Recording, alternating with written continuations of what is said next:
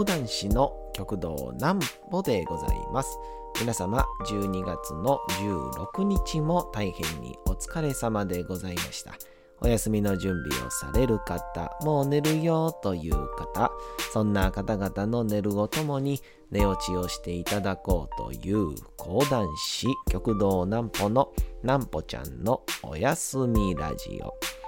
このラジオは毎週月曜日から木曜の23時から音声アプリ SoundCloud、Spotify、Amazon Music、Podcast、 Audible にて配信をされております。そして皆様からのお便りをお待ちしております。お便りは極道南歩公式ホームページのおやすみラジオ特設ページから送ることができます。内容は何でも結構です。ねえねえ聞いてよ南歩ちゃんから始まる皆様の日々の出来事や思っていることなどを送ってください。えー、送ってくださったご希望の方には南歩ちゃんグッズをプレゼントいたしますので、住所、お名前もお忘れなくと。えー、いうわけでございましてね。昨日はね、お便りで、えー、まさかのですね、えー、僕に、えー、悩み相談を してくださるというですね、非常にありがたい回でございましたけどもですね、えー、まあどうでしょうね、まあ僕のこう言うたことが役に立ったかどうかは、えー、かりませんけど、まあ親が聞いたら、ちょっと悲しむでしょうね。なんでしょうね。あの、生活保護もらったらいいっていう発言をね、えー、まさか、えー、息子がするとは、え親も思いませんでしたでしょうけど、まあまあ、あれはね、あくまでこう最低ラインというか、え最、今一番、なんていうかね、え一番最後の最後の選択っていうことですから、えー、ぜひともね、えー、星、えサッシーさんですかね、この方は。サッシーさん、また、経過報告とかもね、えー教えていただけてありがたいですよね。本当にこういう腹が立つ上司とかのね、えー、こんな上司の仕返しをやってやりましたとかね、あの、えー、逆にこんな上司のなんか、えー、可愛い部分を見つけちゃいましたみたいな感じでね、えー、俯瞰して余裕がある状態に、えー、なれればなぁなんとも思ったりもいたしましたけども、さあ、あ本日も行きましょうか。さあ、それでは行きましょう。なんぽちゃんの明日は何の日？さて、え明日ですね。明日の12月の17日ですね。えー、17日っていうのかな ?17 日はですね、えー、非常に、えー、記念日が多い日でございまして、12月17日がですね、飛行機の日でございます。まあ、これを聞いたらね、もうピンとくる人もいらっしゃると思いますけど、えー、1903年12月の17日、アメリカノースカロライナ州キティホークの海岸にて自転車製造業を営んでいた兄、ウィルバー、弟、オービルのライト兄弟。ああ、出ましたね。ライト兄弟でございます。ライト兄弟が人類初となる動力飛行機の初飛行に成功をしました。えー、それにちなんで制定をされた記念日です。えー、ライト兄弟が制作をしたフライヤー1号での最初の飛行テストは、まず弟のオービル氏が約12秒の飛行に成功。続けて行われた4回目には、兄ウィルバー氏の操縦で走行59 9秒、えー、飛行距離約260メートルの記録を樹立、えー、それまでの多くの企業や個人によってフライト飛行は試されていたものの失敗が続いており、人類の長年の夢とされてきた空を飛ぶ技術の発表は以後続いていく航空開発の大きな一歩となりました。ということで、いや、これもう当時からしたら、あれとんでもないことなんでしょうね。うん、まあ、なんでしょうね。今やったら何でしょう。うん、水の上を走るぐらいのことちゃいます？うん、いわゆるその、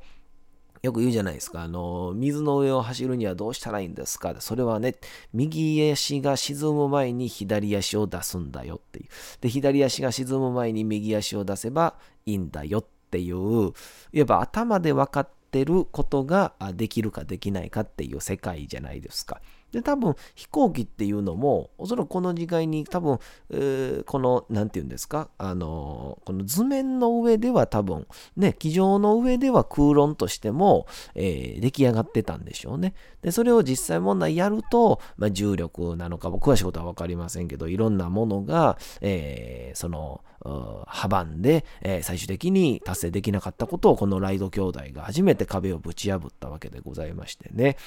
前なんかあの世界一受けたい授業でやってましたけど、確か日本でも江戸時代ですかね、あのー、すごい距離、多分だから今、ライト兄弟が20、260メートルって書いてましたけど、確かその日本人はなんか300メートルか500メーター飛んでるんですよね。でもそれはあの動力じゃなくて、あの、あくまでこの風にうまく乗ったっていう、本当にこう、あの、鳥人間コンテストの、あの、動力バージョンじゃない方、あの、風に乗っていかに飛べるかみたいな、そっちの方でもう完璧に風をつかんで、えー、何百メートルも橋の上から飛んだっていう記録が、えー、あるらしくて、えー、っていうので、まあまああ、この動力的なものではね、日本人はまだこの時点では劣ってたわけですけど、やっぱその創意工夫といいますか、金属のない、えー、江戸時代に、えー、そんなことができたんだなとも思ったりで、えー、非常に、えー、感銘を受けたわけでございますがね。そしてもう一つがですね、えー、太陽の石。えー、これ知ってる人いるんですかね、えー、1790年12月17日、メキシコメキシコシティ中央広場で太陽の石が発掘をされました。未だ謎多き古代アステカ文明を知る手がかりの一つとして、えー、発掘時から世界中で大きな話題となりました。直径が3.6メートル、重さが24トンなんですけど、すごいんですよね。石にめちゃくちゃ精巧にいろんなものがですね、えー、掘り込まれてるわけなんですけど、で、これが確かカレンダーになるらしいですね。その、まあまあ、また写真とかね、えー、見てもらったらわかる。太陽の石でね、調べてもらったらわかるんですけど、当時のアステカの時代の文明で、えー、この、この日は何日、この日は何日ってこう数えていったら必ず、いわゆる、まあ現在で言ったら、1月って言えば寒いよね。8月とと言ったら暑いよねっていうのが必ずこの季節の変動とともに大体同じ周期で来るようになるじゃないですか。このカレンダーっていう、この技術っていうのは相当難しいことなんですよね。うん。今だったらもう365ってのがそもそもが決まってるんで、なんかそれに当てはめてこうちょっとしたズレを修正していけばいいんでしょうけど、何もない状態からの1年というものへの、えー、なんて言うんでしょう、感覚を、また計算をするわけですから、こう、本当に何万年も前に、そんだけ高度な文明というか、人々がいたんだなっていう、そういうところが、この、このロマンが溢れるところ、なんでしょうね。うん。だからこれあれですよね。確かその、えー、この、このカレンダー、太陽の石のカレンダーには、えー、何年やったかなえっ、ー、と、確かね、これ書いてなかったんですけどね、2012年かな？までしか描かれてないっていう。2012年までしか、逆に2012年まで書いてるっていうんすからすごいんですよね。で、2012年まで書いてて、で、そこで、例えば、ある一つの学説は、ここで人類が滅亡するっていう、ここまでは人類はいるんだよっていう未来へのメッセージなのか、逆に言うと新しい時代の幕開けだっていう、なんかまあまあ仏教的な、よくあるじゃないですか。なんかま、あの、なんか商法とか末法とか、なんかそういう時代的なね、やつで、えー、この2012年以降は時代が変わるんだよであったりとか、そう思い返してみると、2012年、ガラッと変わったことって僕ねちょっといろいろ考えてみたんですけどあのね僕1個あるなと思っててそれ何かって言ったら、あのね、あの、スマートフォンの普及やと思ってるんですよね。えー、もうそもそもスマートフォン自体はね、いっぱいできてたんですよ、その頃。まあ、いわゆるアップルからも出てたし、多分それをもうちょあ後を追うように、いわゆるあの、あれですよ、アンドロイド携帯みたいなのができ始めて、っていうので、えー、存在はしてたんですけど、一気にもみんなにドーンって普及したのが、まあ、LINE であったりとか、当時ね、なんて言うんでしょうね、あの時代、だからもう、メールよりも LINE を多用するようになって、スマホ持ってないと交流できなくなってきたんですよね、友達とね。っていうので、ちょうどあれ僕が大学3年生かな、2012年ですか？うん。あの時にも一気にドーッと広まってね、うん、瞬く間に全員がスマホになったのを覚えてますけどね、えー、おそらくこのイン、この、えー、なんだ、えっ、ー、と、もう、えっ、ー、と、えっ、ー、と、アステカ文明ね、もうそれも忘れて持てる。アステカ文明はもうスマホを予期してたんちゃうかなと思ったりもしますけどね。えー、いや、この話とかし始めたらね、もう止まりませんよ。本当に、あの、ちょっと、ちょっとかじったことがあるぐらい、まあ、かじったもう舐めたレベルの知識でも、このインカ帝国とかアステカ帝国とか、やっぱもう、テンション上がるじゃないですか。なんかよく言うあれですよ、あの、古代遺跡のところに、あの、今で言う携帯電話みたいなね、画像が画像というかその彫り物があったりとか、明らかに現代にしかないような、あこの技術のものがなぜか描かれてたりとかっていう。だから、あの基本的には、あの、基本的には人類っていうのは、この例えば氷河期とかからなんかこう、なんかね、わかるんですけど、マンモスとか食うてて、毛皮き着てる、そのから絹を着て、で、そっから、ね、着物を着て、えそっからなんだ、この、なんかこう、明治になってきて、で、最終的に今みたいな、僕らみたいな服になってるみたいな、そういう人人類の進化やと思ってるけど、で実は何千年も前に一回すっごい文明があったと。で、その文明が一回滅びた後の僕らの時代なんやみたいな、なんかそういう説とか、ワクワクするじゃないですか。で、まあそれにのっとってるのがあれですよね。エイリアン VS プレデターですよね。うん。あの、プレデターっていうのが、まあ、あの、ワン、ツーとか違うんですけど、エイリアン VS プレデターは、そのプレデターが地球の中にエイリアンを放って、それをプレデターの昇進試験みたいな、大人になった証明としては、そのエイリアンたちを全滅させることができるのかみたいな、大人になるための試験として、そのエイリアンを地球に放った。で、そのエイリアンを媒介する、エイリアンを増やすために必要だったのが人間だったみたいな、そういう設定の中で、でもたまにエイリアン、あプレデターの方が負けちゃう時があるんで、その時に、えー、そういうまあ原爆というんでしょうか、えー、このプレデターたちの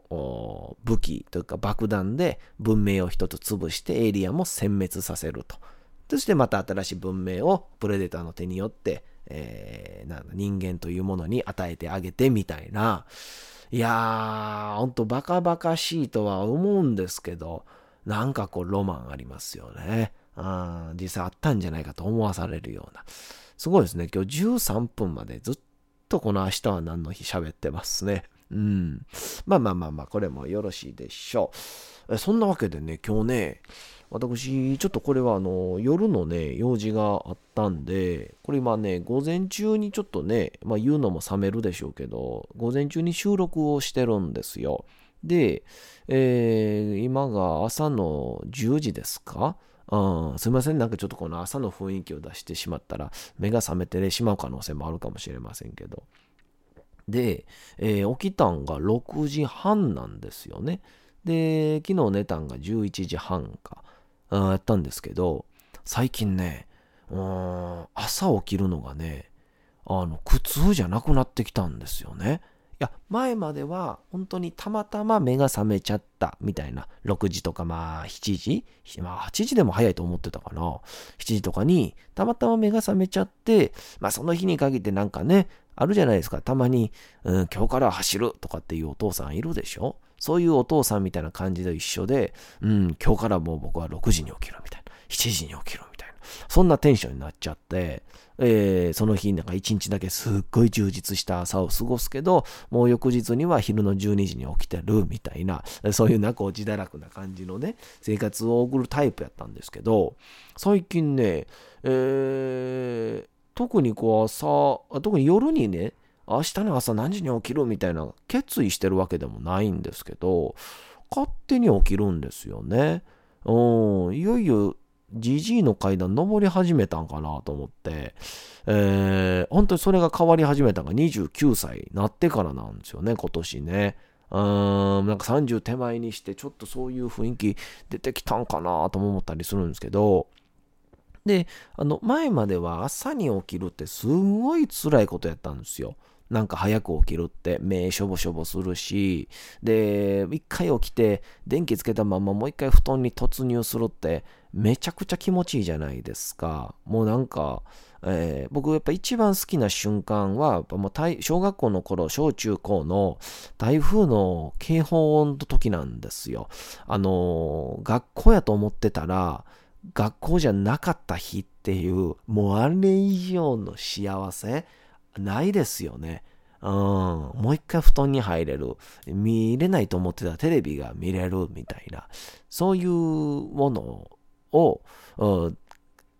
好きすぎるんで、えー、もう一回布団に入るっていうことをよくやってたんですよ。それで結局なんか朝10時、11時までまた寝ちゃうみたいな、あの、本当にもうスケジュール何にもないんやなっていうのがもうここでもバレちゃうんですけど、っていうので、最近は、なんかね、朝に、まあなんかこう頭で、なんかね、あるじゃないですか。朝のゴールデンタイムみたいな。朝起きてから2、3時間、特にこう、日が昇ってからの時間っていうのは、もう人間にとって一番のゴールデンタイムだと。一番集中力があって、一番、えー、なんていうか、こう、頭が働く時間なんだみたいなことを言うんですけど、で、それが前までは頭で分かってるかといって、って朝なんかができるわけでもないんですけど、最近はね、え実際パッと起きて、なんか、あまあ、とりあえず外出て、まあ、このラジオでも何かか言いましたがね、人間は日の光を浴びて、セロトニンという物質が出た瞬間に一日がスタートするんだよっていう。で、このセロトニンはポジティブな思考であったりとか、まあ、人間のエネルギーをこう、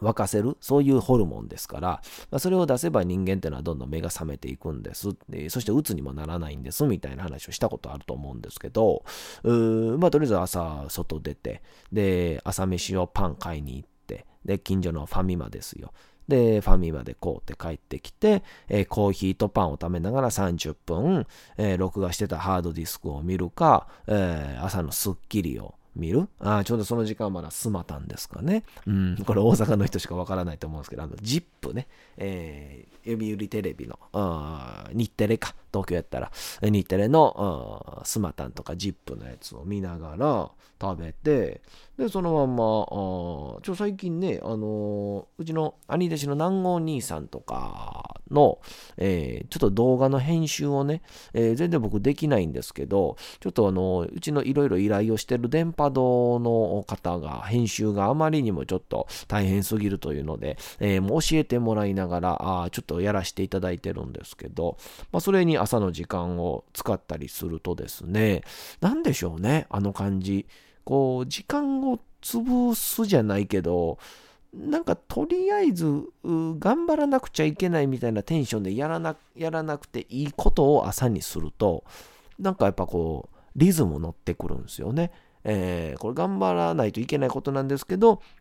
えー、例えばあの、講談の原稿起こしとかね、うん、声出すのはやっぱしんどいんですよ。で、稽古しようとかってなるとね、それはそれで稽古をしようという、そう思うためのエネルギーが必要になってくるんで、それはそれで大変だと。それやったら、まあ、ぼーっと座って、ぼーっと始めて、そのままできるような、そういう原稿起こしとかパソコン作業、うんまあ、特に一番ね、一日で目が疲れてない時間ですから、えー、そんなわけでパソコンをね、しながら、えー、朝作業をして、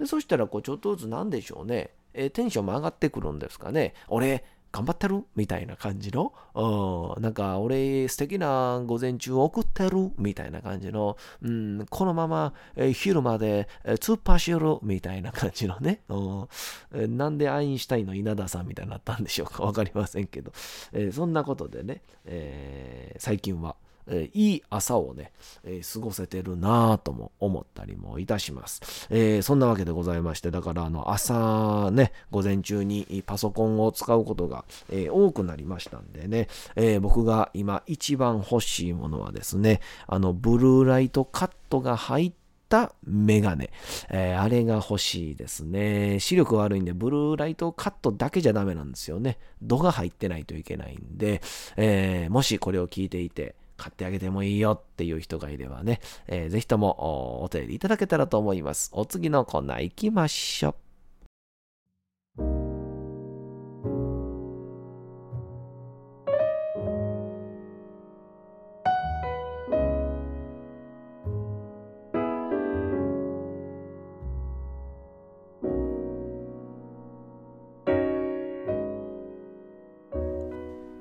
さて、うとうと朗読会の時刻となりました。皆様、小さい頃眠れなかった時に、お父さん、お母さん、おじいちゃん、おばあちゃん、お世話になっている方に本を読んでもらった思いではないでしょうか。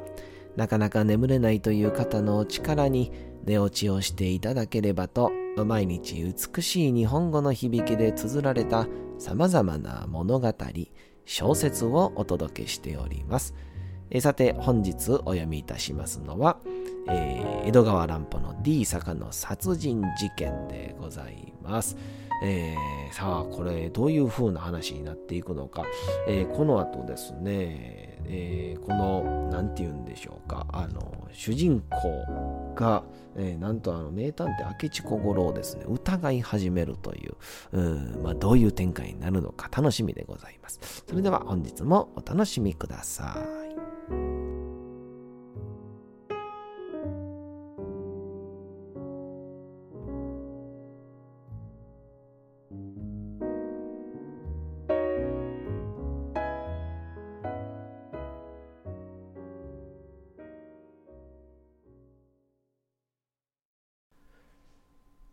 坂の殺人事件江戸川乱歩彼は古本屋らしくない、華奢な若い男だったが、細君の死骸を見ると、気の弱い太刀と見えて、声こそ出さないけれども、涙をボロボロこぼしていた。小林刑事は、彼が落ち着くのを待って質問を始めた。検事も口を添えた。だが、彼らの失望したことは主人は全然犯人の心当たりがないということだ。彼はこれに限って人様に恨みを受けるようなものではございません。と言って泣くのだ。それ、それに彼がいろいろ調べた結果、物取りの仕業でないことも確かめられた。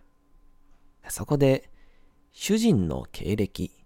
細君の身元、その他様々の取り調べがあったけれども、それらは別段疑うべき点もなく、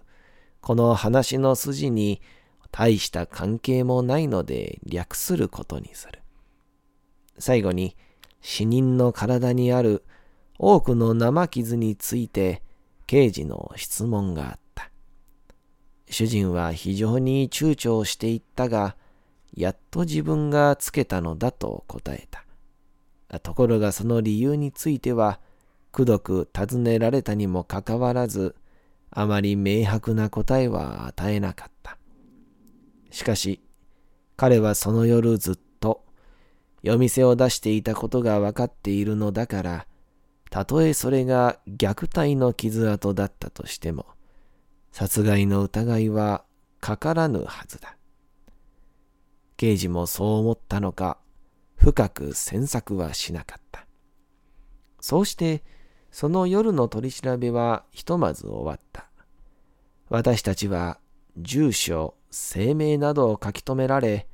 明智は指紋を取られて、帰途に着いたのはもう一時を過ぎていた。もし警察の捜索に手がかりがなく、また証人たちも嘘を言わなかったとすれば、これは実に不可解な事件であった。しかも、後で分かったところによると、翌日から引き続いて行われた小林刑事のあらゆる取り調べも何の甲斐もなく、事件は発生の当夜のまま少しだって発展をしなかったのだ。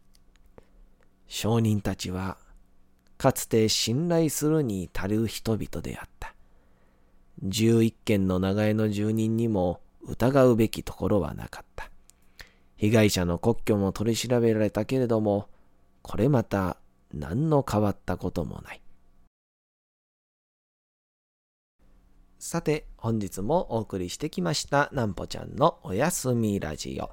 改めてにはなりますが、このラジオは毎週月曜日から木曜日の23時から音声アプリサウンドクラウド、Spotify、Amazon Music、Podcast、Audible にて配信をされております。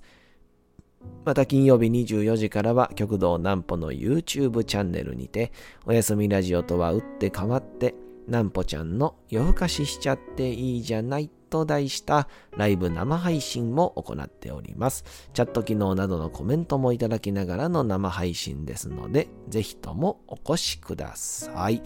えそして皆様からのお便りもお待ちしております。お便りは極道南歩公式ホームページのおやすみラジオ特設ページから送ることができます。内容は何でも結構です。ねえねえ聞いてよなんぽちゃんから始まる皆様の日々の出来事や思っていることなどを送ってください。